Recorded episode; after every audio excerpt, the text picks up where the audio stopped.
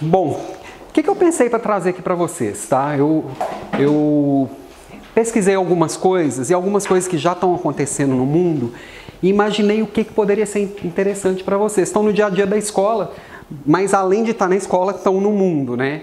Então a ideia foi trazer um, como que é um modelo mental focado no futuro, né? Vocês imaginem um mundo onde você pode estar imerso numa realidade que não está presente fisicamente no lugar. Por exemplo, você pode estar participando de uma reunião que a pessoa do seu lado está sentada na casa dela na China, a outra do outro lado está em Nova York, vocês dois, vocês três ali conversando, tomando decisões na hora, online. Ou poderia estar, por exemplo, caminhando lá pelo Museu do Louvre, vendo as obras, isso tudo no sofá da sua sala. Imagine um mundo onde as pessoas não batem mais o carro que estão dirigindo, faz, falando no celular ao mesmo tempo, porque estão bêbadas, porque o carro ele se dirige sozinho. Você está aqui, por exemplo, quer ir embora para casa, só chamar pelo aplicativo, vai encostar um carro sem motorista, sem ninguém, e ele vai te levar até a porta da sua casa. Né? Ou um mundo que você pode conversar com aquele seu amigo da China sem saber chinês, porque vai ter um fone de ouvido que vai traduzir automaticamente enquanto o pessoal está falando, a pessoa está falando, independente de qual idioma for, o seu fone de ouvido ele já vai identificar é, automaticamente qual que é este qual que é este idioma e vai traduzir para o seu idioma e vocês vão poder conversar fluentemente sem precisar aprender inglês, chinês, coreano, qualquer outra língua, né? Agora imagine um mundo também onde existem mais de mil moedas virtuais, que essas moedas elas têm um câmbio que não tem um banco central de lugar nenhum do mundo controlando e que também não tem um servidor de um banco controlando as transações, porque são muitos computadores conectados, computadores de pessoas comuns como nós, e validando cada uma dessas transações, ou seja, fica quase impossível também ter uma fraude, porque um computador valida o outro e uma rede de computadores controlando essas informações podem ser usadas para qualquer tipo de contrato, não só para dinheiro, mas pode ser contratos de imóveis, contratos de venda, contratos de qualquer coisa, uma informação, é, direitos autorais podem estar resguardados por essa rede. Ou um mundo que você pode colocar um chip debaixo da sua pele, que ele vai é, monitorar seus sinais vitais, ele vai saber qual, qual é se você tem deficiência de algum nutriente, se os seus batimentos cardíacos estão legais, se você está se exercitando na quantidade legal ou não, e como que está seu dia a dia, como é que está sua saúde, e pode mandar para o seu médico em tempo real. E o, os médicos eles vão ser cada dia mais é, monitores de informações do que alguém que fica ali olhando e tentando descobrir o que é que tem. Eles, muita coisa vai estar automatizada e o médico ele só vai ler o diagnóstico e tomar alguma decisão junto com o paciente muito mais online do que uma coisa que ele fica ali tentando descobrir com base nos anos de experiência dele, porque tem informações do mundo inteiro alimentando um banco de dados. Se você tem um sintoma que alguém já teve na China, automaticamente o médico fala, olha, pro provavelmente é isso, ele faz um último teste e ali ele já consegue descobrir o que você tem e tratar qualquer coisa muito mais no início, prolongando muito mais a vida. Pode inclusive usar nanotecnologia é, nesse mundo vai ter robôs, micro-robôs, que vão olhar para a sua saúde e podem tratar coisas muito mais milimetricamente. Né? Nesse mundo vai ter também, o que, que vai acontecer? Sua casa, seu carro, suas roupas, seu tênis, vai estar tá tudo conectado e você vai ter informação de tudo em tempo real. Você vai conseguir juntar informação de várias coisas para poder tomar decisões. Você pode, quando sair do trabalho, seu, seu tênis já vai avisar que você começou a caminhar para casa, vai demorar cinco minutos para chegar e, o, e automaticamente o seu café já começar a esquentar ou o seu jantar é, começar, o forno acender automaticamente para poder esquentar seu jantar e o seu o carro que vir, vai te buscar cinco minutos ali da frente, ele já é automatizado e vai ali te pegar também. E nesse mundo também, você vai poder comprar alguma coisa pela internet e simplesmente fazer o download dela, imprimir na sua impressora 3D. Ou deu um defeito num, num liquidificador, você faz o download daquela peça que quebrou e imprime na hora. Né? Nesse mundo também, o que, que, vai acontecer? A inteligência artificial ela vai estar num modo tão avançado que ela pode é, fazer um roteiro sozinha de um filme, ela pode escrever um livro, ela pode fazer uma peça de direito lá para poder entrar na justiça. O, o, a outra parte pode responder aquele processo também usando só inteligência artificial. Né? E nesse mundo também, você vai poder instalar telhas com fotovoltagem no, no telhado da sua casa e ela vai gerar energia toda para sua casa. E, é, e, se você tiver, gerar mais energia do que consome, você pode inclusive vender para os seus vizinhos, para as pessoas mais próximas. Esse mundo, o que, que vocês acham desse mundo? Já existe. Ele já existe. Tudo isso que a gente falou já está por aí, nada é novidade, tudo já está implantado comercialmente. Todas essas coisas. E aí, e o que, que acontece? Parece um cenário muito futurístico, é, mas ele já é realidade. O futuro está aí para todos, só que ele está mal dividido. Né? É, quando a gente fala disso, parece muito o desenho dos Jetsons. Né? Só que esse é um desenho animado de 1962, 60 anos atrás. E tem muita coisa que hoje a gente vê nesse desenho parece até meio bobinha, meio pueril, meio. É, que eles não sabiam muito o que estava falando, mas ainda tem coisa aqui que não existe ainda também. A gente ainda não anda em carros que voam, nossas casas ainda não são redondas. Não tem robô. Os robôs ainda não fazem exatamente da forma que estão ali. É, os robôs são bem avançados e talvez eles nem caminhem para o caminho que o desenho mostre, nem sejam tão humanizados daquela forma, naquele, naquele formato. É, mas tem muita coisa que está ali, por exemplo, olha o tanto de fio que tem no desenho. Hoje a gente já sabe que não precisa desse tanto de fio para nada, né? Tudo Wi-Fi, tudo é, é, muito, não precisa de uma TV desse tamanho para poder conversar com alguém que vai estar tá numa câmera. Eu posso fazer isso no celular. O Skype está na mão de todo mundo. Eu, na minha infância, ainda se falavam que, que, que seria praticamente impossível as pessoas conversarem via videofone, que é o que mostra aqui. Hoje todo mundo tem um Skype no bolso, tem um FaceTime no bolso. E tá, mas e todas essas coisas aqui, isso ainda vai demorar muito para chegar, né? Parece que assim, está tudo muito distante. Não tá. Por exemplo, qual foi o tempo para alcançar 50 milhões de usuários que algumas tecnologias tiveram? O telefone, por exemplo, demorou 74 anos para terem 50 milhões de pessoas que usavam. O rádio foram 38 anos. O computador, 16. A TV, 13. O celular, 5 anos.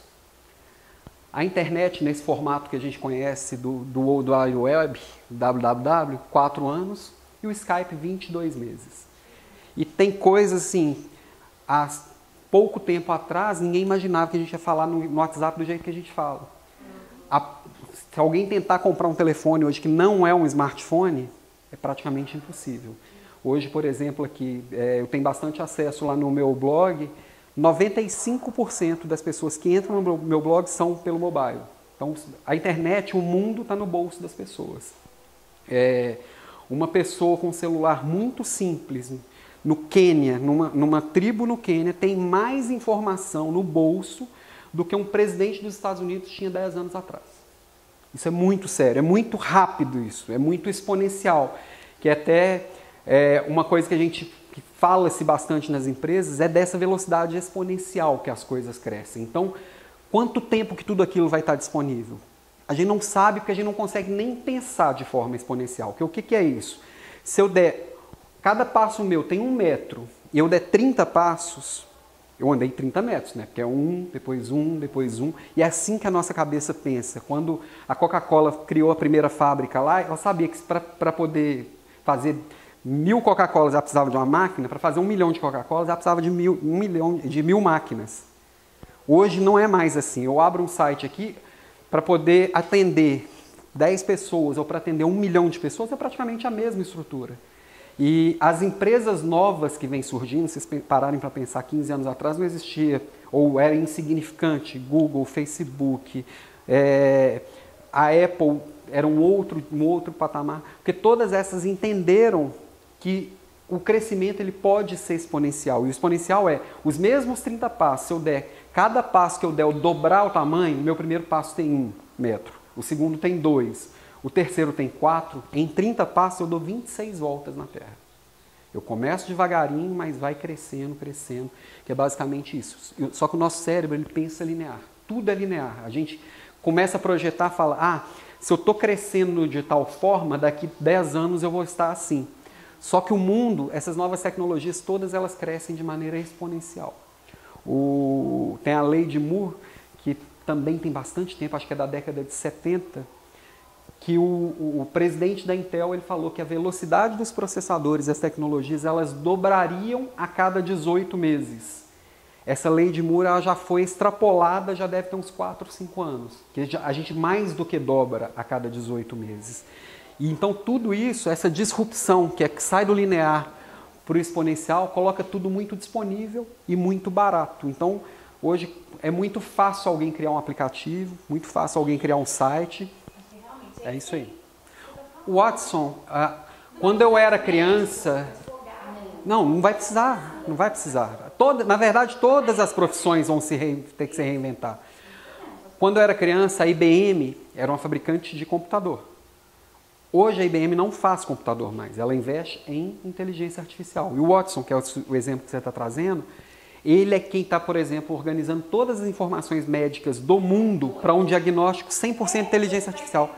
Isso é um exemplo do, da área médica, mas ele já está se envolvendo na área legal, na, na área de exploração de minerais, de um monte de outras coisas, que nós não temos capacidade ainda de processar tantas informações no tempo que precisa. Por exemplo, apareceu alguém com sintoma muito diferente, por melhor que o médico seja, ele não viu todas as doenças durante toda a trajetória profissional dele. Um computador vai fazer isso melhor do que ele. Para que, que vai depender da experiência de alguém que vai acumular durante 30 anos algo pode ser feito em 30 segundos?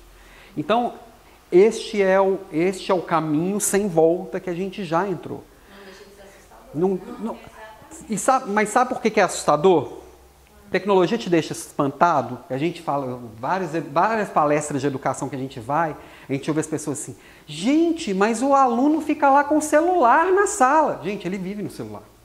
Mas, gente, as pessoas, os, os meninos não saem do, da internet. A internet é um mundo para eles. Aí tem uma frase que eu acho bem interessante, na verdade, um pensamento de um futurista americano, ele é, ele é da área de tecnologia, embora não seja tão jovem. Tudo que já existia quando você nasceu é normal e comum. É só uma parte natural do jeito que o mundo funciona. Ninguém se assusta que a hora que a gente acende a lâmpada e acende aqui. Imagina nossos bisavós quando via isso. Não, tá tudo errado, esse povo tá louco chuveiro, água quente. Então, tudo que já existia quando você nasceu é normal e comum, é só uma parte natural do jeito que o mundo funciona. Tudo que é inventado quando você tem entre 15 e 35 anos é novo, emocionante, revolucionário. Você provavelmente pode viver disso. Tudo que é inventado depois dos seus 35 anos é contra a ordem natural das coisas. Não pode um menino ficar o dia inteiro no celular. Não dá. Eu, eu acho que nós acho que nós somos a última geração que nasceu no mundo sem internet. Tem uma outra coisa também, você for falar com um adolescente, assim, como assim entrou na internet? É, para eles não faz sentido isso. Entrou, a internet tá assim. É. Outra é, a gente fala assim, sai da internet e vai falar com seu amigo. Ele está lá falando com o amigo dele o dia inteiro. Para ele não faz diferença se o amigo está na rua de baixo ou no país de cima. Né? Só que a gente ainda se espanta com isso. E a hora que a gente fala disso espantado com eles, o que, que a gente faz? A gente afasta. Fala, opa, é, são mundos distantes, são visões de mundo distante. Que a gente estava falando mais cedo de, tec, de, de, empatia, linguagem. Eu não estou falando linguagem dele. A hora que eu falo para ele, entra na internet e pesquisa, eu estou afastando. São mundos distantes. Eu não estou usando a linguagem natural deles. Pesquisa para mim. É. E aí fala assim, ah, outra coisa que a gente fala é que a tecnologia ela tem influenciado muito os relacionamentos, né? É, como é que está cada um, né? Então, olhando todo mundo lá olhando as suas telas, se isolando, nos tornando antissociais. Será que é mesmo? A tecnologia já invadiu a nossa vida. Eles estão ali, ó, um, comprei minha passagem para voltar para casa, chego logo, mãe. A noite passada foi ótima, pensei em você o dia todo. Estou chegando, quer que leve salgadinhos para a festa? Adorei as fotos do bebê, não vejo a hora de vê-lo no fim de semana. A tecnologia pode aproximar também e tornar as relações muito mais próximas, porque você está ali o tempo inteiro, as pessoas estão disponíveis. Tudo isso acontecendo, já está aí, realidade. E aí você trouxe assim, tá, mas e o médico vai ficar sem trabalho? E o advogado vai ficar sem trabalho? Do jeito que a gente conhece, sim. Então, assim, a máquina vai tomar postos? Vai. Quando, quando teve a Revolução Industrial, foi gente lá para quebrar as máquinas também, porque estava roubando emprego. Só que aquele movimento gerou muitos outros empregos em outras posições. Vão acontecer movimentos que vão gerar necessidades que hoje não existem. Quem, quem, quem aqui, 10 anos atrás, falaria que assim, o que, que você vai ser quando crescer? Eu vou ser analista de redes sociais. Hã? Os seus alunos de 7, 8 anos, o que, que eles vão ser quando crescer? Sei lá. Para se conectar com o futuro, a gente tem que estar tá com a cabeça neste futuro e não ficar se espantando com ele agora, né? Tá, mas se eu estou me preparando para algo que não existe, como que eu faço? Primeira coisa, pensar no futuro não é fazer previsão. Vocês viram ali que no primeiro slide tinha ali um vidente com a bola de cristal. Não é isso. Fazer previsão de futuro é, é, pode ser coisa de vidente, falar se vai encontrar o amor da sua vida na semana que vem, vai morrer uma banda famosa no ano que vem, ah, um time de São Paulo vai ser campeão brasileiro, sei lá, qualquer coisa do tipo. Isso é, isso é evidência. Quando a gente fala de futurismo, são pessoas que estudam o que, que já está acontecendo e tentam fazer uma projeção. Só que está cada dia mais difícil fazer as projeções devido àquela curva exponencial que nós vimos. E, e dentro de tudo isso, de que a, a tecnologia tem substituído e vai substituir cada dia mais várias profissões, quais são as características que vão ser valorizadas nas pessoas daqui para frente? São características que a máquina ainda não consegue replicar. Aí tem um estudo desse, desse, desse órgão americano, que é um conselho de pesquisa, que foi publicado em um livro de 2012, é, quais são as habilidades do século, as competências que serão esse, é, essenciais do século XXI.